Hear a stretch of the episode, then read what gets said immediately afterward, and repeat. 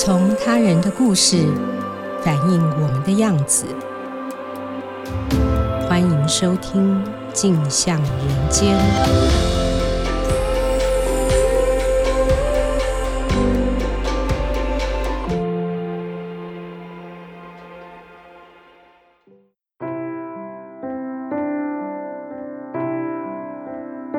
位听众，大家好，欢迎收听由静好听与静周刊共同制作播出的节目《镜像人间》。我是静周刊人物组的记者尹余欢，我是静周刊人物组记者蒋怡婷。今天我们要和大家聊聊最近我们所制作的一篇报道——血染奴工船全一船渔工死亡调查报道。这个报道的缘起呢，是在今年四月的时候，我看到一则新闻，就是高雄的前镇港边有不少的外籍渔工，他们随着一些远洋作业的渔船来到台湾，却因为那个时候台湾的防疫指挥中心规定外籍人士不得入境，所以这些渔工就被困在渔船上面，没有办法下船。那这个时间超过一个月。这些渔工在那个疫情爆发的当时，听起来很像是潜在的防疫破口，但是那个时候我的出发点是想要知道为什么这些渔工他们必须要被迫待在这些狭窄，然后卫生环境肯定也不是很好的船上，而不能到陆地上检疫呢？所以那个时候我们就去采访，但在采访的过程中，我们意外得知一个事件，就是有一名渔工，他是随着一艘尾延神钓船大望号来到台湾。当时他是因为生病下船就医，但他在就医的过程中呢，他向移民署申诉说，在他所待的这艘大望号上面有发生过渔工死亡，而且其他渔工也遭到殴打的事件。那因为他的这份证词，让我们开始进一步追踪这名渔工，还有在这艘船大望号上面发生的事件。我一开始听余欢分享这个新闻的时候，其实有一点意外。我在二零一六年还有二零一八年，其实都做过一份跟远洋渔工有关的调查报道。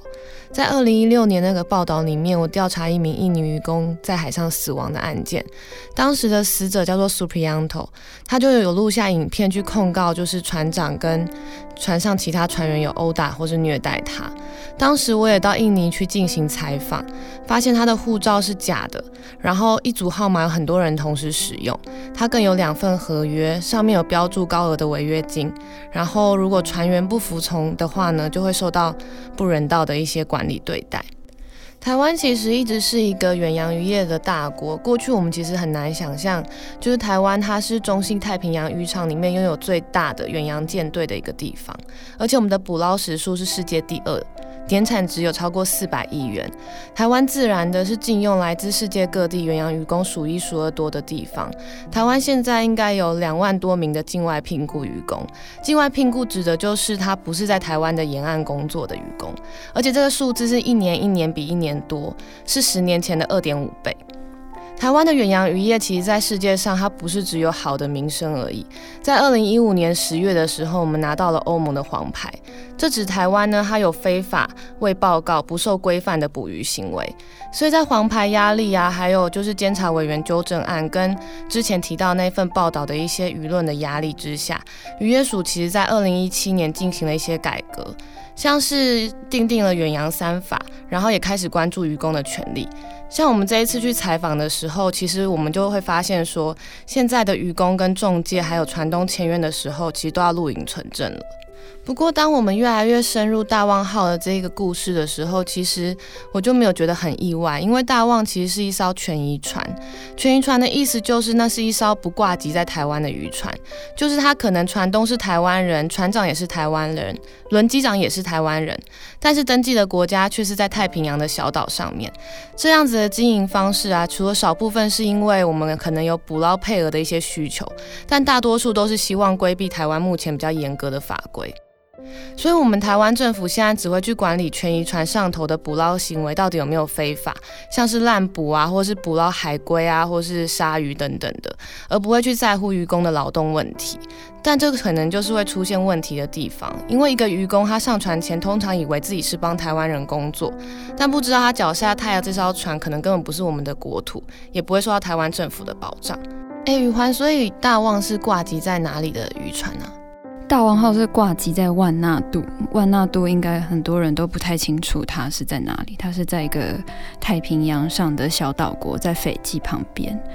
那这艘船大望号，它其实在今年四月的时候有停靠过台湾，五月的时候又再次出港了。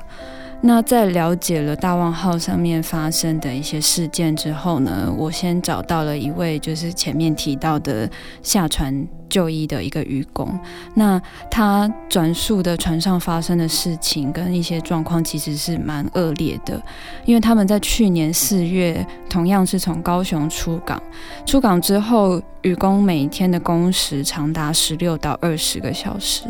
有时候碰到渔获多的时候啊，他们两天可能只能睡三个小时，所以渔工的。他的记忆是他一直处在长期疲惫的状态，而且很多时候他们在船上受伤了，也都没有办法休息。然后到后来工作开始不顺利，可能比如说有时候呃吊绳打结，或者是大家的动作没有够迅速的时候，台湾籍的船长跟大副还会辱骂或者是殴打渔工。那他就有谈到这个主要的事件，就是在去年六月的时候，有一名新来的印尼渔工，他因为做事没有非常的熟练，在某一次半夜工作的时候，被大副挥拳直接打在他的后脑勺，隔天这名渔工就沉尸在船舱里面了。除了这一名渔工的证词之外呢，六月的时候，我们意外得知还有另外一名去年他也曾经待过大王号的渔工，他现在正随着另外一艘渔船靠岸高雄，而且他隔天就又要出海捕鱼了。他一出海就是半年，没有办法联络，所以当天我们晚上就连夜赶到高雄小小港的港口边找到这个渔工。那从这个愚公的口述中，我们其实听到跟第一位愚公差不多的故事。他在大望号上也是长时间工作，被大副跟船长辱骂跟殴打。那他的确也提到，有一名愚公在某一天晚上工作之后死亡了，但是他并不认为这个愚公的死亡跟大副的殴打有关。接下来，在绿色和平的协助之下呢，我们又找到第三名曾经在大望号上面工作的渔工。这名渔工现在人在印尼，所以我们其实透过视讯跟他进行访谈。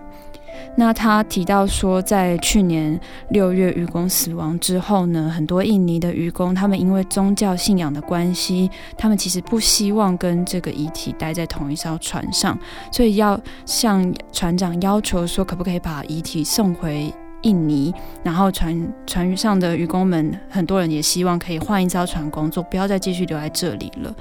那那个时候，这个渔工的说法是说，船长请大家签了一张，其实他们没有看懂那个上面到底在写什么的文件。那大家在上面签名之后呢，大望号停靠在斐济，然后把遗体送下船，然后大家接受了警察的讯问之后呢，当地的警察开了一份死亡证明。那这个证明上面写着说呢，这个去世的渔工他的死因是肺水肿。接着，当时有在那份他们看不懂的文件上签名的愚公呢，他们就被通知，他们要当场从斐济搭飞机回到印尼。那愚公搭飞机回到印尼之后，才发现说：“哦，原来你签名了，就代表你自愿解约。自愿解约的意思就是说，你的。”所有这次上船工作的保证金啊，跟机票啊，还有一些文件费等等，都必须要自己来支付。所以变成说，很多渔工在船上虽然工作了三个月，但都因为要支付这些费用，全部都被扣光，然后甚至还倒欠了中介几百块美金。那我们当然也询问了，就是大望号的船主有关于船上渔工的这些指控。那在他回复给我们说明里面呢，他是说，诶，斐济的警察已经开立了死亡证明，当地的印尼驻斐济大使馆也都知道了这件事情，而且他们也透过中介跟死去的渔工的家属达成了协议，把遗体送回印尼了。所以就是他们的意思，就是说这个整个过程已经合法的走完了，这个案子已经结束了。那但是其实我们后来访谈一位台湾的胸腔科医生呢、他说其实。通常台湾的死亡证明上面并不会只写死因是肺水肿，因为肺水肿是一个结果，而不是主要的死因，所以你必须要在死亡证明上面加注说是什么原因导致了肺水肿。所以他认为这样的死亡证明其实是不够严谨的。那另外我们访谈的三位愚公呢，他们其实也都有提到说，这名去世的愚公在死前并没有出现任何身体上的异状。所以到底是什么导致了去世的愚公因为肺水肿而死亡呢？这样的死因是不是其实还有进一步发掘的必要呢？可能还都还需要再调查。那我们其实也很希望可以联络上去世愚公的家属。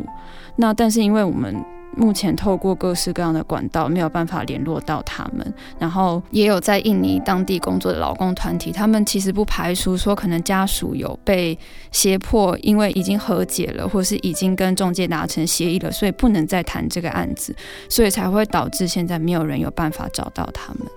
我们为什么要去在乎一个渔工他在船上的劳动处境？或是我们为什么要在乎一个渔工他在船上是怎么死的呢？这是我跟于欢在做这个专题的时候一直放在心上的一个问题。当然，这个问题我从二零一六年的时候也不断在思考。我在二零一六年的时候第一次去了印尼中爪哇的渔村，是这些渔工他们的家乡。我第一次亲眼见证到他们的梦想，就是这些出海两年满期回家的人，他们会在村里面盖一个就是很漂亮的砖造的一个房子。就那不是他们原本那种就是竹子的房子，是真的整修过的很漂亮的家。嗯，就是这几乎就是台湾远洋渔业在印尼的乡村里面放的那种活广告。嗯，但是我也去过那种只整修了一半的房子，因为那个家里面男人他在台湾的船上受不了严苛的劳动条件，所以他就杀了船长。嗯，目前还在台湾服刑。我们也有看到很多是回不了家的男人，他们可能落海失踪了，可能病死在船上。像我们这次的这个个案一样，但他们也可能带着创伤回家。当整艘船它的目标就是要满载，或是竭尽可能的去捕捞更多更多的鱼的时候，我们应该要如何去看待这些劳动力？其实也是一个有血有肉的人呢。我们不能否定的是，就是一个很庞大的产业，它其实是由一个就是底层的劳动者去支撑起来的。身为一个人，他如何被对待跟尊重，我觉得是我们蛮核心的一个意识。但是另外一个比较实际的观点，其实是现在国际市场对于供应链其实有非常严格的要求。就是像前几年，其实大家可以看到，像是沃尔玛或是像一些就是美国的超市，他们都有很多抵制。就是很多欧美的消费者，他们已经意识到说，我不想要再吃血汗海鲜了，所以他们会向零售商去抗议，说他们不想要这些东西成为他们餐桌上面的食物。所以大旺这个案子，其实在国际上已经受到了非常大的瞩目。国际组织去申诉以后，今年的八月十八日，美国海关与边境保护局，他就以大旺号涉嫌强迫劳动为由，就暂扣他们，禁止大旺号停靠美国港口，或是他的渔获也不可以销往美国市场。这其实是一个蛮严厉的惩罚。我觉得台湾政府跟船东其实都必须正视这个议题。其实除了刚刚怡婷提到的，就是美国政府已经对大王号祭出制裁之外啊，台湾的检察官也正在侦办刚刚提到的大王号上面有渔工死亡的事件。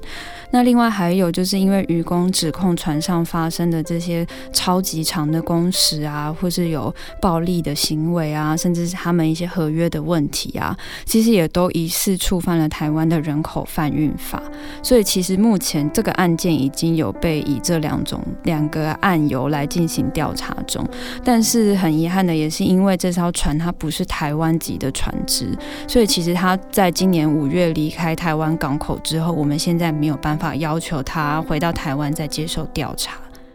那除了像刚刚提到的死亡的事件跟人口贩运的事件，他们其实都是刑事案件之外啊，其实这些超长工时、言语跟肢体暴力，还有合约的问题啊，台湾的渔业署其实依照现在的法规，它都没有办法对船东进行任何的采访。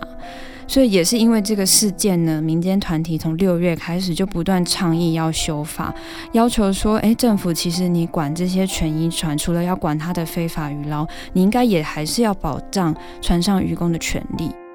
那因为八月的时候，大家的抗议有传到了政府的耳里，所以渔业署就说呢，好，那他们现在愿意修改这样子的权益船的管理条例，以后台湾人去国外投资这些船，就是你要把船籍挂在其他的国家，如果你被查到你有从事人口贩运的行为，然后被判刑的话，你以后就不可以再经营权益船了。但其实它的定义里面是规定说，你要人口贩运被判刑了，才可以吊销你的执照。但是通常我们知道说，这个判刑的过程是很长的，所以等到一个事件爆发，然后经历了各式各样的调查，到最后他被定罪，可能是两三年以后的事情。所以这样子的吊照的行为有没有办法真的可以吓阻到船主，其实还是有一个问号的。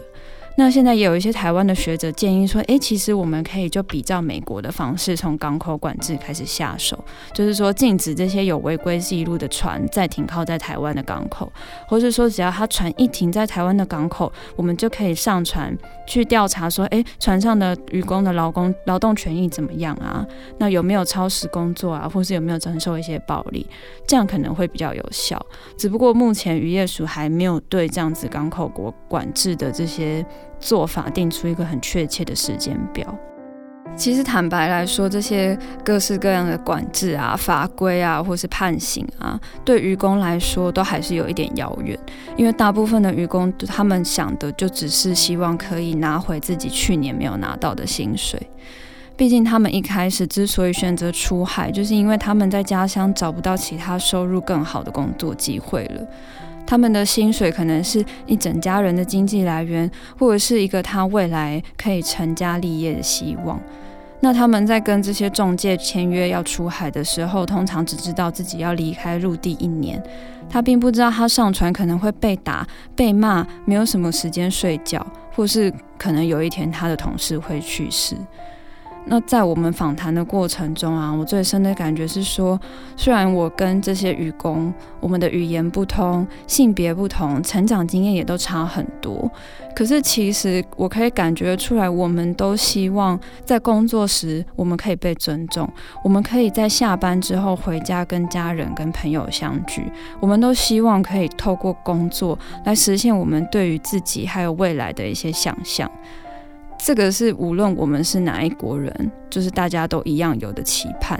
那这样子的共同性，不该因为他们不是台湾人，或是他们做的是以劳力为主的海上工作，就可以被随便的忽略，或者是被我们随意的对待。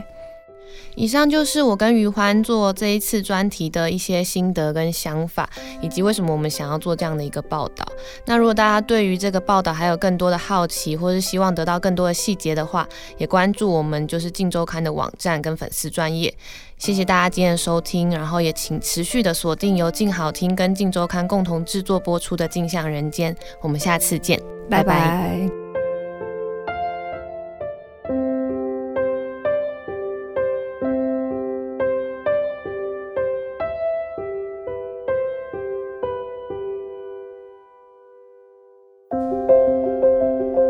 想听爱听，就在静好听。